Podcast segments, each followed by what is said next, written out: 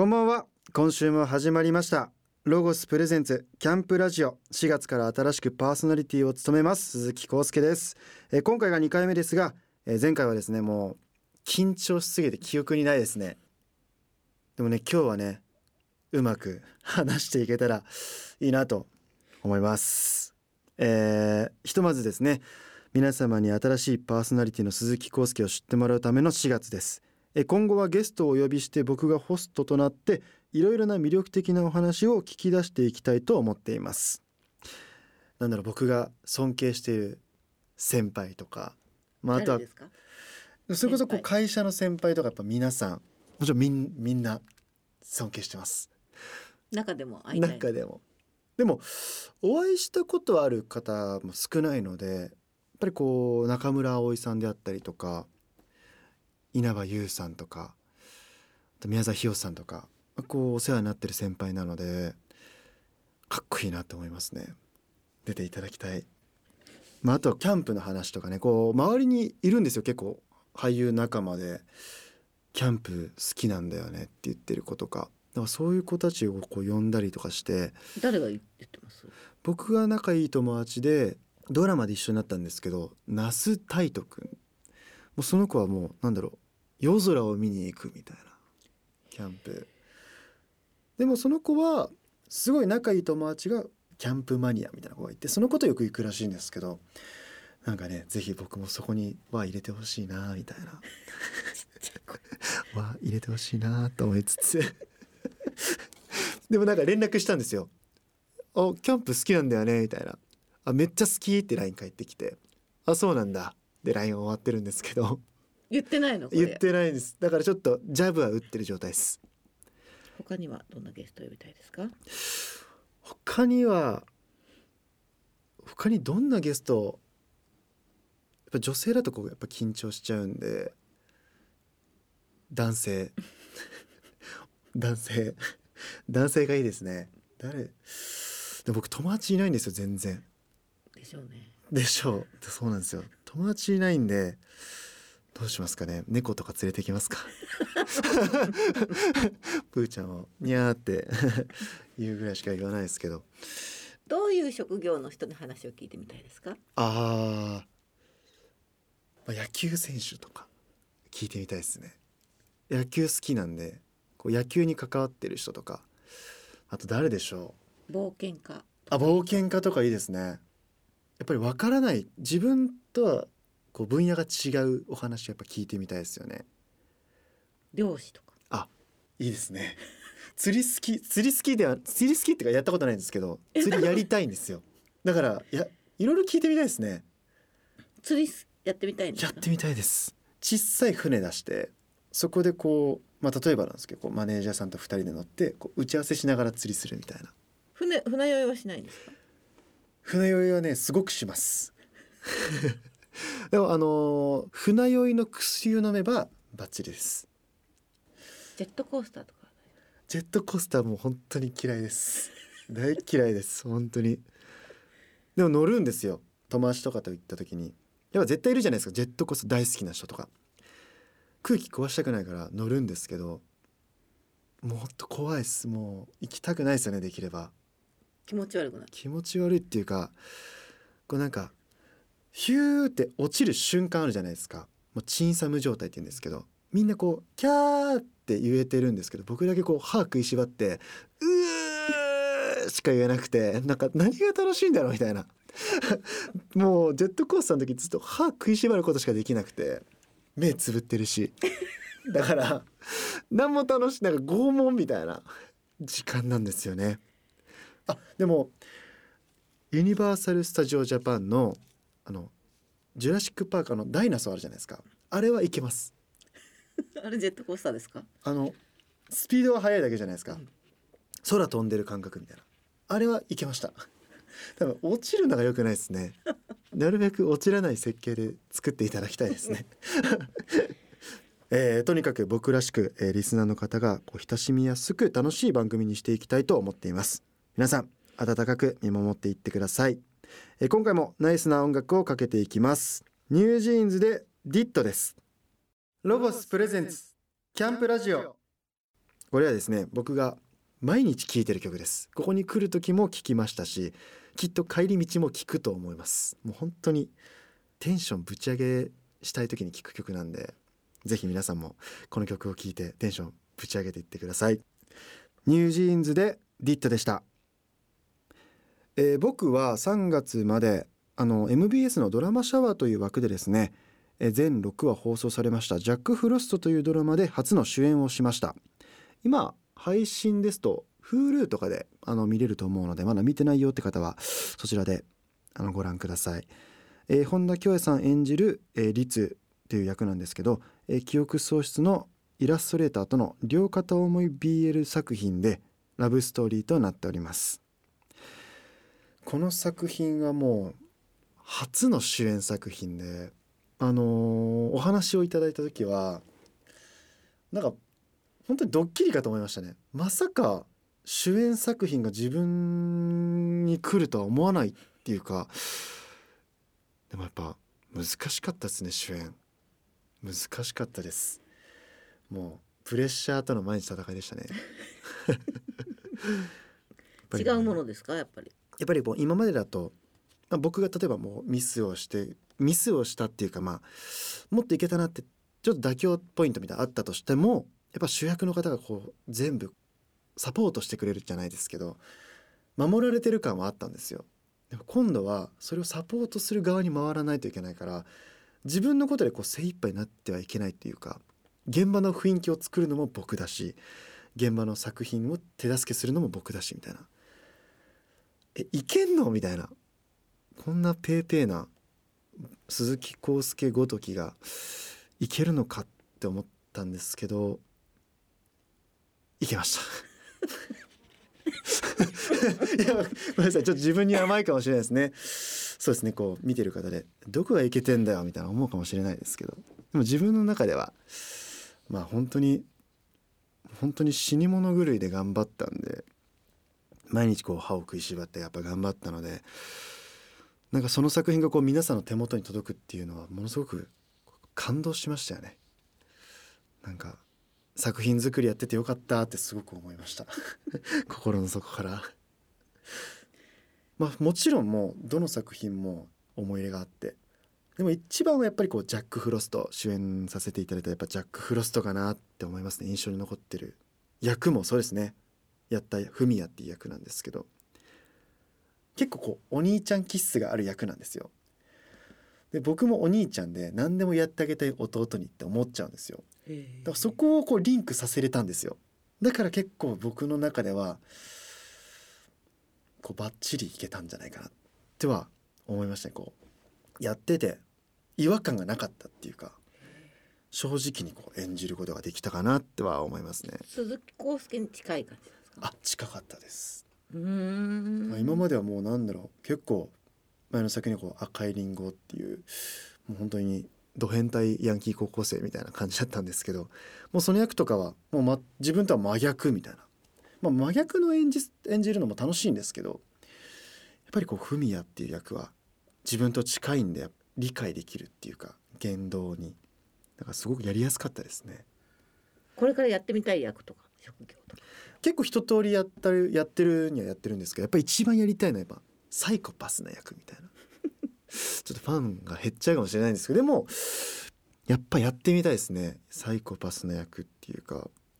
なかなか今までこう、まあ、高青年であったりとかちょっとアホな子だったりとかやったりでこう一皮むけたもうみんながゾッとするようなもうマジやべえこいつみたいなそのサイコパス演じてみたいなと思いますね。なんか映画化されるんだったらドラマ化されるんだったらこの役は。でこの質問僕ずっと昨日考えてて一個思いついたのがあって自分の人生。うん。自分の人生映画にしてほしいなとか思いました。あのスピルバーグの映画あるじゃないですか、うん。自分の半生描いてる、うん。なんかそれを見た時に自分の人生映画にしたらどうなんだろうみたいな。興味本位で。僕は絶対出たくないんですけどその映画にはちょっと出演したいっていうかは見てみたいなと思いますね。それってさでも鈴木康介は自分のことお兄ちゃんで弟を引っ張っていく存在だと思ってるけど、違う人はみんな弟っぽいよねって思ったじゃないですか。はい。全然こう側面が違うじゃないですか。だから自伝的に自分を書くこととはい。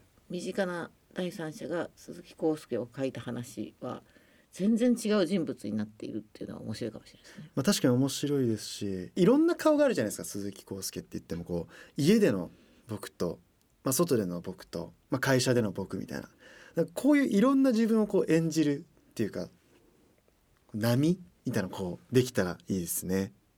すいません格好つけちゃって。えーまた一曲、えー曲をかけたいと思います。えーこの曲はさっき言ってたあの僕が主演をさせていただいたジャック・フロストの主題歌になってる曲でもう本当に素敵な曲なんで皆さんに知っていただきたくてファンの皆さんはねあのこのサビを聴くと踊れると思うので踊りながら聴いてください。それでは聴いてください。アノニムーズで夜行性です。ロゴスプレゼンツキャンプラジオ。アノニムーズさんで夜行性でした。鈴木康介のおすすめコーナー いいですね、えー僕の番組ですので、えー自分らしさを知ってもらいたいと僕が好きなものハマっているもの皆さんに知ってほしいことなどを、えーおすすめしていきます、えー今日は僕の大好きな観葉植物を紹介したいと思います。実は僕あの観葉植物がすっごい大好きで家今森みたいになってるんですけど まあねこの観葉植物にこうハマったきっかけとかを話していけたらなと思うんですけど結構家具とかも好きで結構こうシンプルにいい家具を揃えていくみたいなって思っこう揃えていったんですけど何かが足りないなと思ったんですよ。やっぱり緑だなっていうか色が足りないんですよねやっぱり茶色とか黒とかグレーとかで揃えてるんですけどやっぱり緑がないとダメだなと思ってで緑のものをちょっとポンって買ってみたんですよ。そしたらなんか全部のパズルがはまったんですよね。もうなんか完成されたというかなんかそっからもうズブズブにはまってったというかもうなんかもう可愛くて可愛くてしょうがないっていうもうほんと可愛らしい観葉植物なんですけどもうサボテンもありますしストレッチアっていうあの自然の空気清浄機って呼ばれてる木もあったりとかエバーフレッシュとかまあなんかもういっぱいありますね。いっぱいあります。本当にガジュマルもありますし一通り。でもこうやっぱり猫飼ってるんで猫あの毒を持ってる木が多いんですよやっぱり。こう狙われないように。だからこう猫が飼ってる家庭では飼えない植物。猫に良くない植物はないんですけど猫に OK の植物で揃えてるって感じですね。お水あげたりとか大変じゃないですか？お水まあそうですね。やっぱ確かに1時間ぐらいかけてますね。朝夜。毎日あげてないんですよ。本当に土が乾いたらなんで週1とかなんですけど朝起きてすぐだから2リットルのペットボトルにいっぱい水入れてで葉水って言ってこう葉っぱに霧吹きで水をか吹きかけてあげてみたいな。それやってると本当に1時間ぐらいはかかりますね結構大変です。結構大変です。植物によって乾いてる乾いてないがあるじゃないですか。あはいはいはい。この子あげる。今日はこの子あげなくていい。はい。それも見極めるんです。よね。見極めます。やっぱりなんか土を触ってまあこれも僕の個人的な調べなんですけど土を触ってこう土がこう指にいっぱいついてたらまだ水分が含んでるんであげなくていいみたいならしいんですよ。だから乾いてたらあげるみたいな。だからサボテンとか月1ですしで逆にあのストレッチアとかそういう木とかはあの水が大好きなので本当に3日に1回とかなんかこう植物によってこう水をコントロールししてるみたいな感じですね。それが大変じゃないですか？今日はこの子、明日はこの子。あーなんかなんだろうな大変なんですけどこの水揚げで次の日もっと大きくなってんのかなとか思うと可愛くて仕方がないですね。もうなんか育成ゲームみたいな感じです。水やっとあげれる期間とか早くあげたいんですよ。早くあげていっぱい大きくしたいんですけどあげすぎちゃダメだからあやっとあげれるじゃんこの子みたいな感じで。大きくなれよみたいな感じで。話しかけたりもする。話しかけますね。めちゃくちゃ話しかけます。なんか今日どんな感じで話しかけあけど状態いいねみたいな。なんか緑緑なめっちゃこう青々としてたら「あ今日状態いいね」とか。なんか新しい赤ちゃんみたいなのができてたら「あこんにちは」みたいな「よー」みたいな。これほんと結構ガチで言います。普通に独り言も多いですね。あもうちょっと水あげようかなみたいな。相談したりするんですか？悩みとか。あれあす。草にですかしないっす。そういう会話はしないですね。いや今日噛みまくっちゃってさみたいなのは言わないですね。それは猫に言います。あ猫に。はい。分けてます猫はな どうするなんかもう知らんぷりですね。聞いてくれないです。えっとこんな方におすすめとかそういう。やっぱりこうまあインテリアとかこだわってる方もちろんなんですけど、ね、ペット飼えない方とかもいらっしゃると思うんですけどペット感覚で飼うのもありだなって思うんですよね。だから僕がすごくおすすめしたい植物があってあのエバーフレッシュっていう木なんですけど、まあ、通称別名だとこのネムの木って呼ばれてるんですけどすごく面白い木で朝になると葉っぱが開くんですよパカって。で夜になると閉じるみたいな。なんかもう一番こう生きてるなって感じるんですよ。だから植物って言ってもこう心臓とかあんのかなって一番感じる植物なんでだから寂しいなって感じてる人とかペット飼いたいけど飼えないなって人はこうすごくこう生き物って感じ取れる植物と思うんでぜひエバーフレッシュ。そんな高くないんですよね多分確か。どれぐらいの大きさなんですか？鈴木さんちのエバーフレッシュは。僕のは10号とかなんで180センチぐらい。僕と同じぐらいの身長なんで。めちゃくちゃでかいです。でもこれもこれもです。あの6号ぐらいで6号なんなんな何センチって言えばいいんですかね。120センチぐらい。ちっちゃかったんですけど。まあ値段的にはだいたい3000から4000ぐらいなんですよ。でも今10号で180センチぐらいあるんでネットで買うと2万ぐらいするんですよ。だからそれぐらいの価値を僕が見出してるっていう。転売ヤーじゃないですよ。どれぐらいまで大きくなるんですか？いやもうエバーフレッシュかい日本だとあんまない木なんですけどやっぱりこうアフリカの方とかに行くと公園のめちゃくちゃでかい木もう2メートルぐらいある木みたいな。そこまで大きくなるらしいですけどねでも日本のこう気温だとちょっと難しいみたいな。冬があったりとか。夏はもうカンカン照りで日差しが強かったりとかであんまりこう成長しづらい感じではあるらしいんですけど。だからね気長に。僕も34年ぐらいでここまで成長させたんで長い付き合いにはなると思うんで愛して愛して大きくしたいと思います。はい。ここでまた一曲曲をかけたいと思います。あのこの曲最近知った曲なんですけどなんかこう植物にこう水あげる時とかに聴きながらあげたいなって思うチルチルじゃないですけど心がこう穏やかになるようなそんな曲だと思うのでぜひ皆さん聴いてほしいです。スイートウィリアムと青葉一子さんで「あまねき」です。ロゴスプレゼンツキャンプラジオ。なんかすごく落ち着く曲でもう本当に丁寧で素敵っていう曲なんですけどスイートウィリアムと青葉一子さんで「あまねき」でした。ここからはアウトドアブランドロゴスがアウトドアをもっと楽しくできるとっておきの情報や最新ギアを紹介するコーナーアイディアタイム GoTo800 です。このコーナーのパートナーはロゴス公式 YouTube チャンネルオソロゴスに出演している人気 YouTuber どっちゃんです。こんばんは。ロゴス公式 YouTube チャンネルオソロゴスに出演しているとっちゃんです。よろしくお願いします。前回どうでした？どっちゃんと。なんかやってみたいって僕もすごく思えたので、あれで？はい、ややりたいって思ったんで。まあイメージがちょっと膨らんだってことですよね。イメージがあよ膨んだんでからったで。す どうですかね？リスナーの皆さんも多分やりたいなと思ってるはずです。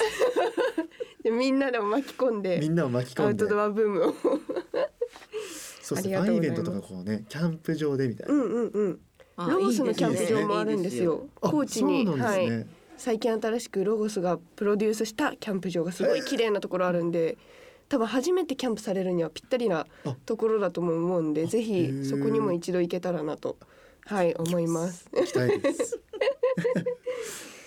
でもまずはあれですよね。コーヒーをキャンプ場で朝飲むっていう。そうですね、うんうん、自分でテントを立てて。自分でテントを立てて。ちょっと今日カタログをお持ちしたのであはい。これちょっとなんかパラパラと見てもらって。うわすごいこれカタログなんですか？そうなんですよ。え分厚ギアだけで950ぐらいさっき見たらあったのでええ。それプラスアパレルとかもロゴスはやってて。へえなんかすごい辞書みたいな。結構読み物のコンテンツも入ってるんでちょっと分厚くはなってるんですけど。あすあありましたねテント。はいここら辺がファミリー向けのツールームテントとかドゥーブルって呼ばれるはいはいはい。あの寝室とリビングが一体化になっているテントでもうちょっと後ろのページにするとソロの、はいはい。ソロ用のちっちゃめのあ。テントとかも。めっちゃ初歩的な質問で申し訳ないんですけど、なんか水雨降ったら水漏れとかしないんですしかないですね。すごいちょっとと。そうですね。ちゃんとあの撥水するように玉がコロコロ落ちていくような素材でできてたりとかあと焚き火の火が燃え移らないように難燃素材であテントができてるので結構しっかりしてます。デビルブロック。はい。あ UV カット？そうなんですよ。最近ちょっと紫外線が強いので UV カットとかあとちっちゃい虫が入ってこないようなメッシュに工夫して作ってるのがデビルブロックの機能になります。虫問題ですよね。うん、虫大丈夫ですか？僕苦手なんですよ。あ 東京でやっぱ育っちゃうと虫が苦手。です。東京 長いこと東京なんででも東京育ち5年前ですよね 東京。でやっぱね。慣れてきちゃって。慣れてきちゃったから虫が。あ黄色のテントとか可愛いですね。グリルのとこ見てみましょうか。グリル。グリルあって書いてある。グリル。うわバーベキューとうかわすごいこうこれをエレグリルっていうのはお家のベランダとかでできる電気式のグリルであのその隣にあるこのグリルアタッシュとかはそうなんですよ。アタッシュケースみたいな感じの収納のサイズなんですけどこう広げるとグリルになるっていうちょっと遊び心のあるグリルです。えこんなもう本当に僕の今カバンと同じぐらいの大きさなんですけどううんなんならカバンよりちっちゃい小さいですよね。はい。えじゃあこれベランダとかでも全然できそうな、はいへえしかも8500円。はい。安いですね。安いですか？めちゃくち手がゃ安い。届きますか？はい。あ良かったです。買いたいですこれは、は グリルも本当いろんな種類があって、い、ロゴスの一押しの焚き火台焚き火もできてバーベキューもできるアイテムとかもあってこのピラミッド焚き火。すごい本格的なって思うんですけどそれもサイズがそんなに大きくないのもあってファミリー向けの XL もあるんですけど初めて使う方にも結構選ばれやすい。バーベキューも焚き火もこの1台でできるので。あじゃあ焚き火もできるならこっちの方がいいかもしれないですね、いくらですか？これが一番ちっちゃいのは9900円ですね、うんうん。手が出ますか？手出ますね。買いたい。ロゴスのあの有名なシートがありましてなんて言ったっけ？焼きそば焼くやつ。あはいはいはいはいはいはい。焼きそば。あの鉄板を今まで多分昔使ってたと思うんですけ使っどてました。その鉄板洗うのって結構大変なので固まっちゃいますよねそうなカチカんですよ。チになって。焦げついちゃうんでロゴスはこう超分厚いアルミシートみたいなのを出してそれが焦げつきにくい焼きそばシートって名前なんです焼きけどそばシート？へあのえ目玉焼きを焼いてもこびりつかないえめちゃくちゃいいであすね。の加工表面にされていてそれを網に巻きつけると鉄板になるアイテムとかもあるんですよ。すごっなので急にバーベキューで焼きそばしたいなってなってもそのアルミだけあればいつでも鉄板焼きに変えられる。ひき肉も焼けますよそれだったらあ焼けますねハンバーグとか炭火焼きめっちゃ美味しいです。確かに洗うのが一番こう難しいっていうか、汚れなかなか取れないから、そうなんですよ。ねなので。たわしとかじゃ持っていかなくていいです、うん。あとはさっきのピラミッドの焚き火に専用のカバーもつけることができてもうどこも汚れないみたい。なすごっ。結構二手に分かれるんですよ。あの自分のギアを育てて、火の入れ具合とかでこう焼き色をつけたいグリルに方と綺麗に長く使いたい方がいてそのどっちかによってこういうシート保護カバーとか使ったり使わなかったりになりま全部できてるんですす、ね、はい。ロゴスの炭も結構特徴的でヤシ殻を使ってます。はい。コーコーヒーのアイテム。アウトドア用のちょっとコンパクトなミルとかもえ出してるので、あ。これがエスプレッソメーカーってこういうの使ったことありますか？使ったことないあです。本当ですか？そしたらぜひこれもちょっと使ってみてほしいんですけど。エスプレッソメーカー。そうなんです。でロゴスの特徴なのがこの中が見える湧いてくるはいはいはいはい。様が見えるように上の部分が透明になってるので、へえでしかも家庭用のコンロでも使えるんですね、はい、直径が合えば全然お使いいただけます。うわいいな。でその下にあるのがミル。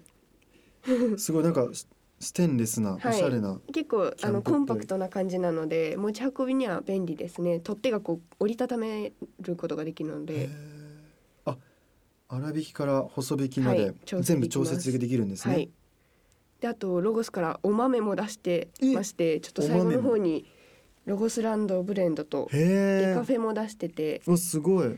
この生のお豆を焙煎してもらって好きなお好みのコーヒー炙ってもらってで何日か23日後に飲むと一番美味しい。えちょっと寝かせるみたいなんですけど。寝かせた方がいいですね。へえ。えなんかポップコーンもありますね。そうなんですよポップコーン。も 確かに自楽しい然でねんですよいいですねポップコーンやるみたいな。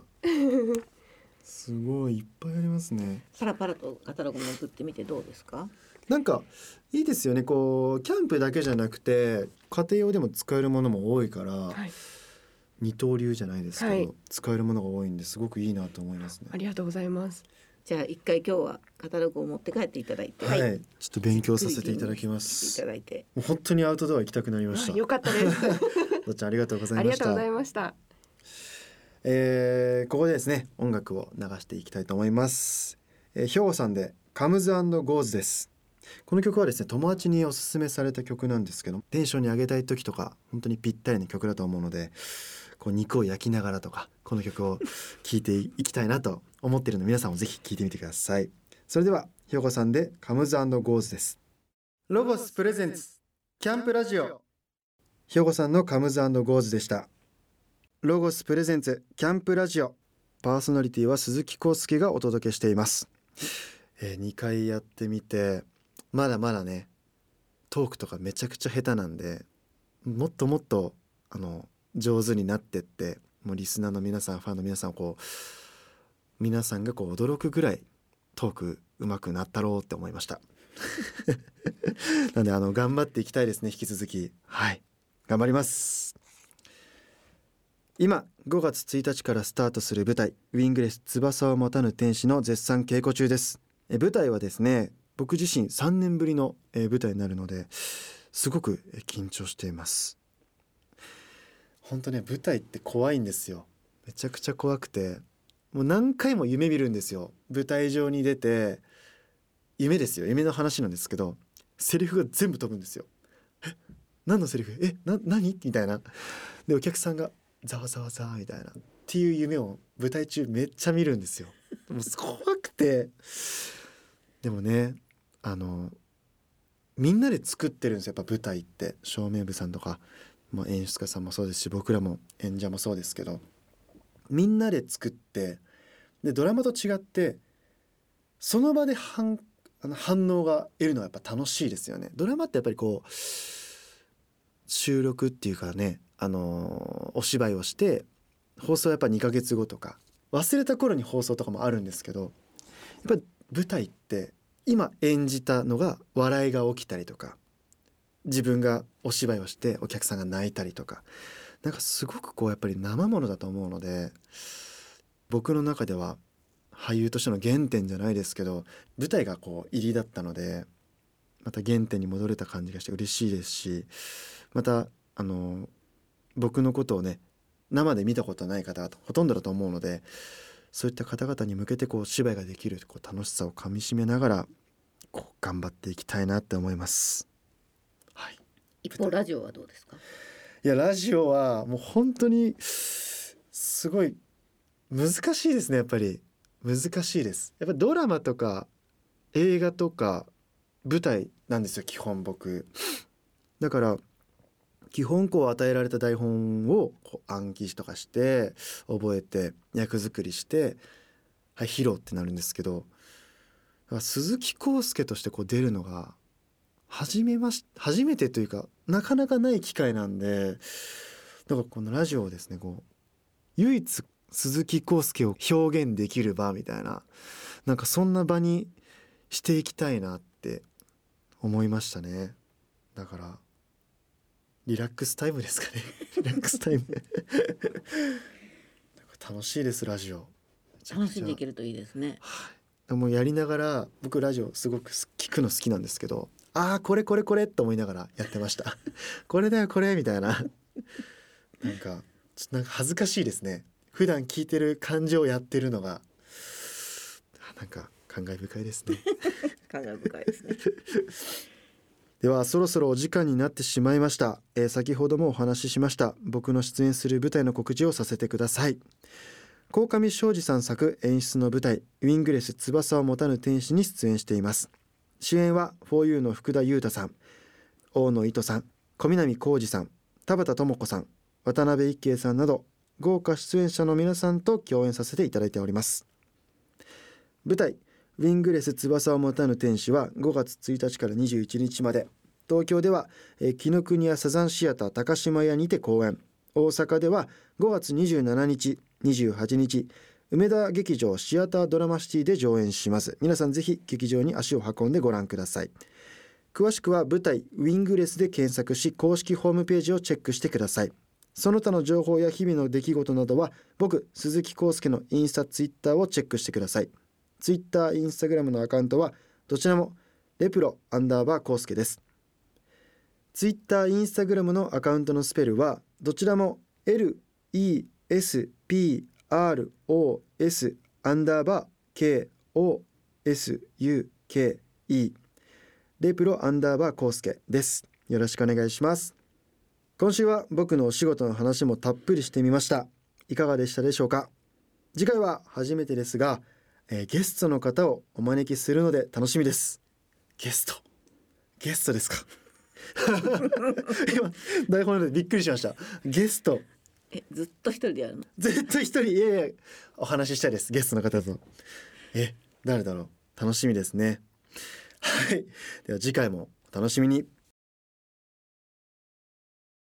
4月のロゴス公式ホームページ内月間ロゴスは親子キャンプ企画です小学生最後の春休みを父と息子で過ごし山あり海ありの伊豆半島の魅力を体感してきました。その模様はロゴス公式ホームページ月間ロゴスをご覧ください。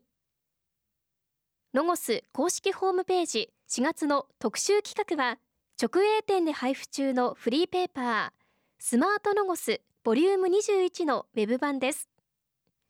フェスにまつわる特集をお泊まりや日帰りなどのテーマごとに4本公開します。